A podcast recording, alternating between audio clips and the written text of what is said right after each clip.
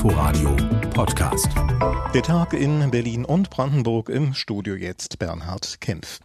Berlin macht mit beim internationalen autofreien Tag erstmals. Der findet am 22. September statt und alle sind aufgerufen, ihr Auto stehen zu lassen und umweltfreundliche Verkehrsmittel zu benutzen.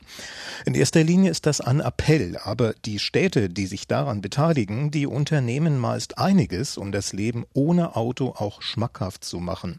Das Berliner Abgeordnetenhaus hat jetzt über das Für und Wider beraten. Thorsten Gabriel fasst die Debatte zusammen. Autofrei? Natürlich darf auch am 22. September in Berlin Auto gefahren werden.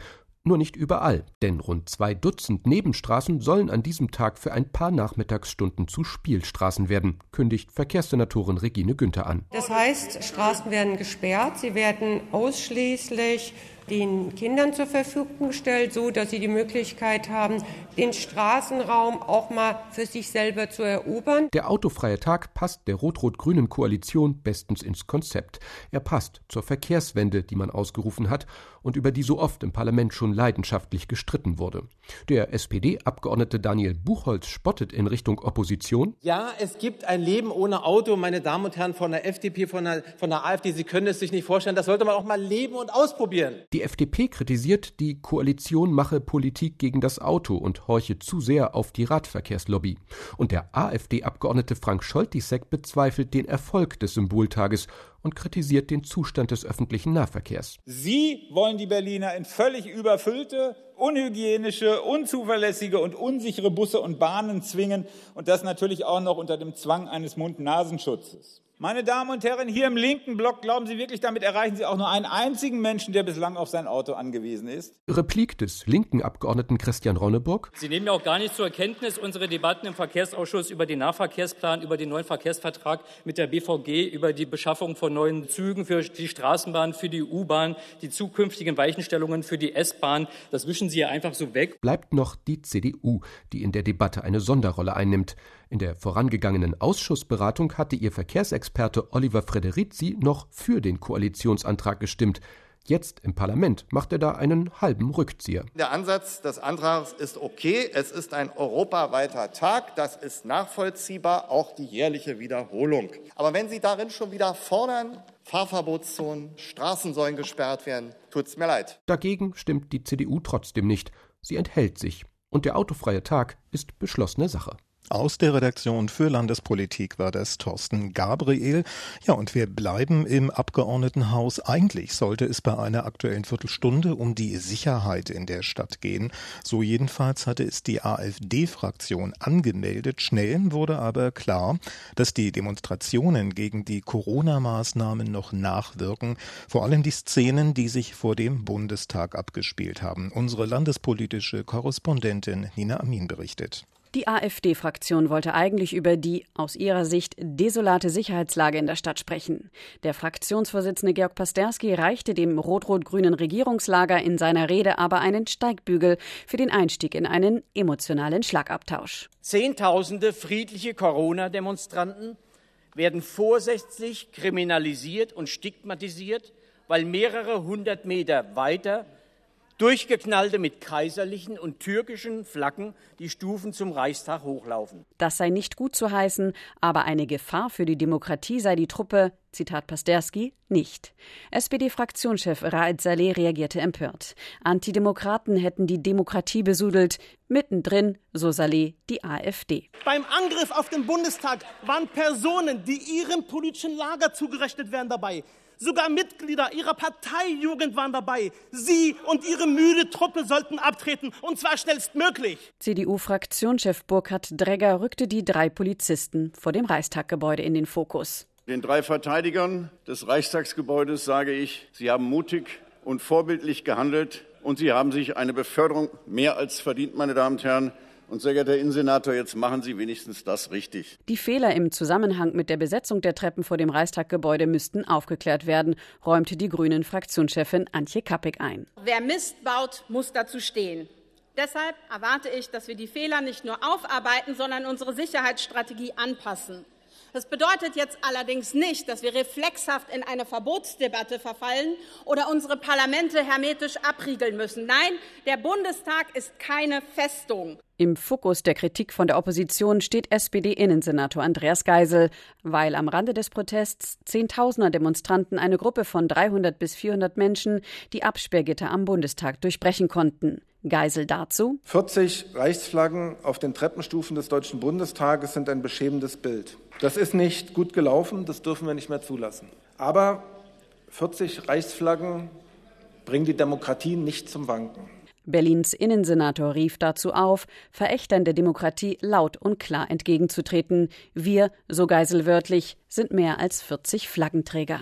Ein Beitrag von Nina Amin war das. Gegner der Corona-Schutzmaßnahmen demonstrieren nicht nur gegen die Maskenpflicht, einige versuchen sich auch davon zu befreien, und zwar mit medizinischen Attesten. Das haben Journalisten des Recherchewerks Korrektiv herausgefunden und sie haben außerdem festgestellt, dass dabei Ärzte am Werk sind, die zu einem Netzwerk prominenter Corona-Schutzgegner gehören. Und das Attest, das gibt es erstaunlich schnell. Das hat jedenfalls Inforadio-Reporter Nico Hecht erfahren. Zwei einfache E-Mails haben gereicht, erzählt Korrektivreporter Till Eckert. Schon hatte er ein Attest in der Hand, das ihn von der Maskenpflicht angeblich befreit. Das war viel leichter, als wir das gedacht haben am Anfang. Wir waren tatsächlich auch ein bisschen erschrocken. Eckert und Kollegen vom Korrektivrecherchewerk hatten einen Heilpraktiker in Berlin angefragt. Dessen Adresse hatten sie von einer Liste auf der Website des Vereins Mediziner und Wissenschaftler für Gesundheit, Freiheit und Demokratie in Passau. Eckert wollte zuerst einen Termin machen, um im Selbstversuch rauszukriegen, was nötig war für ein Attest. Und so dachten wir eigentlich, ne, dass das eine klassische Undercover-Recherche wird. Also wir gingen davon aus, er möchte uns untersuchen. Nicht nötig. Der Heilpraktiker schickte die Bescheinigung, ohne Eckert je gesehen zu haben. Mit Briefkopf, Stempel und Unterschrift. Legal ist das nicht, sagt der Sprecher der Berliner Senatsgesundheitsverwaltung Moritz Quiske. Heilpraktiker stellen keine Atteste aus. Punkt. Und insofern sind die nicht gültig. Und insofern auch hier Kompliment an die Polizei, die sind hellwach und kriegen das auch mit und wissen auch genau, wer Atteste ausstellen darf. Ärzte dürfen das. Und neben Heilpraktikern stehen auch Allgemeinmediziner auf der Liste des Vereins, der die Atteste anbietet. Gegen eine Spende für den Verein oder auch für die Initiative Querdenken gegen die Corona-Schutzmaßnahmen. Aber für falsche Bescheinigungen drohen hohe Strafen, warnt Senatssprecher Quiske. Dem Arzt und dem, der das Attest benutzt. Er kann auch mit einer Strafe bis zu 25.000 Euro belangt werden. Das muss ihm klar sein und im Übrigen dem Arzt auch. Der Heilpraktiker sei zudem nicht der einzige Fall, dem die Berliner Ärztekammer nachgeht, bestätigt Quiske. Wir selber haben das natürlich der Staatsanwaltschaft gemeldet, die ermittelt. Medizinern drohen für ein falsches Attest Haftstrafen von bis zu zwei Jahren. Aber das Risiko nehmen Ärzte und Verein offenbar aus politischen Gründen in Kauf, meint Till Eckert. Vereinsvorsitzender sei Sucharit Bhakti, dessen Buch Corona Fehlalarm in Deutschland ein Bestseller ist, erklärt der Korrektivreporter. Bhakti und seine Vereinsmitstreiter wie etwa Wolfgang Wodak und Stefan Homburg sind prominente Corona-Relativierer, die im Internet vor allem über YouTube eine riesige Zahl an Zuhörern erreichen, sagt der Korrektivreporter. Die haben im März schon angefangen, diese Narrative vorzugeben, die man teilweise heute jetzt auf der Straße hört. Also eben Maske hilft nicht, ne? PCR-Tests funktionieren nicht. Das äh, Ganze ist eventuell sowieso nur ein Fehlalarm. Ziel solcher Vereine von Corona-Schutzgegnern sei es, so Eckhardt Einfluss auf Politiker zu nehmen. In Sachsen haben Vertreter bereits Ministerpräsident Kretschmer zu einem vertraulichen Gespräch treffen können. Worum es dabei ging, verrät der CDU-Politiker bisher nicht.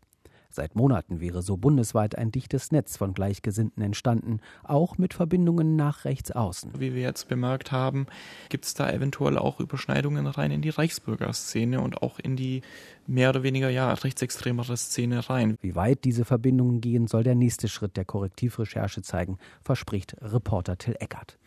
Inforadio-Reporter Nico Hecht war das über die Recherche von Korrektiv zu falschen Attesten gegen die Corona-Maskenpflicht.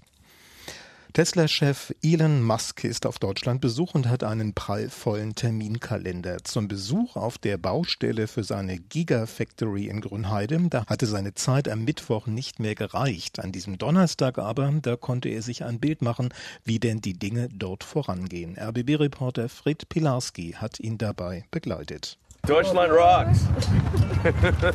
yeah. Elon Musk war kaum auf dem Tesla-Gelände angekommen, da zeigte er sich schon sehr beeindruckt von dem rasenden Baufortschritt mit den vorgefertigten Betonelementen. You know, I believe in speed. I think it's very important for uh, climate that we move quickly. You know, I think it's it's very important that we accelerate the transition to sustainable energy and that we move as quickly as possible. Ich glaube an Tempo. Ich denke, es ist sehr wichtig, dass wir den Übergang zu erneuerbaren Energien beschleunigen und dass wir uns so schnell wie möglich bewegen. Elon Musk kündigte an, dass hier in Grünheide mehr entstehen soll als nur eine einfache Produktionsstätte. Hier sollen Ingenieursleistungen und Designentwicklungen vorangetrieben werden. Außerdem kündigte Elon Musk für Grünheide eine völlig neue Antriebstechnologie an. It's not just um, a copy of the, the Model Y. It's, it's actually a radical redesign of the core technology of building a car.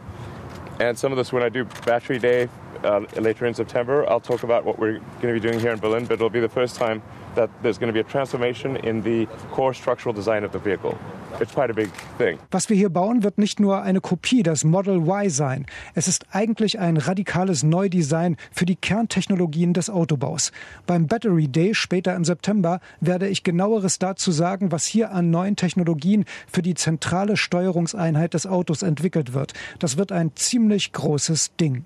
Was die Anwohnersorgen vor einer Wasserknappheit betrifft, zeigte sich der Tesla-Chef entspannt. Das sei hier schließlich keine Wüste. The factory is not a very intense consumer of water per square meter. It's not a very intense user of water, and we'll recycle as much as humanly possible. I think I'm pretty confident it will be the most environmentally friendly factory in the world. Uh, that's certainly our goal.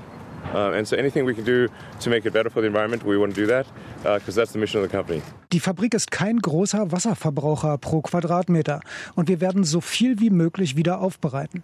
Ich denke, wir bauen hier die umweltfreundlichste Fabrik der Welt. Das ist unser Weg. Alles, was wir tun können, um die Umwelt zu verbessern, werden wir machen. Das ist die Mission unserer Firma. Zur Eröffnung im nächsten Jahr hat er die ganze Nachbarschaft eingeladen. Das wird ein langes Fest. Erst für Familien, dann eine Rave-Party, so eine Rave-Höhle. Die sei hier kulturell unverzichtbar. I think Rave Cave is culturally necessary.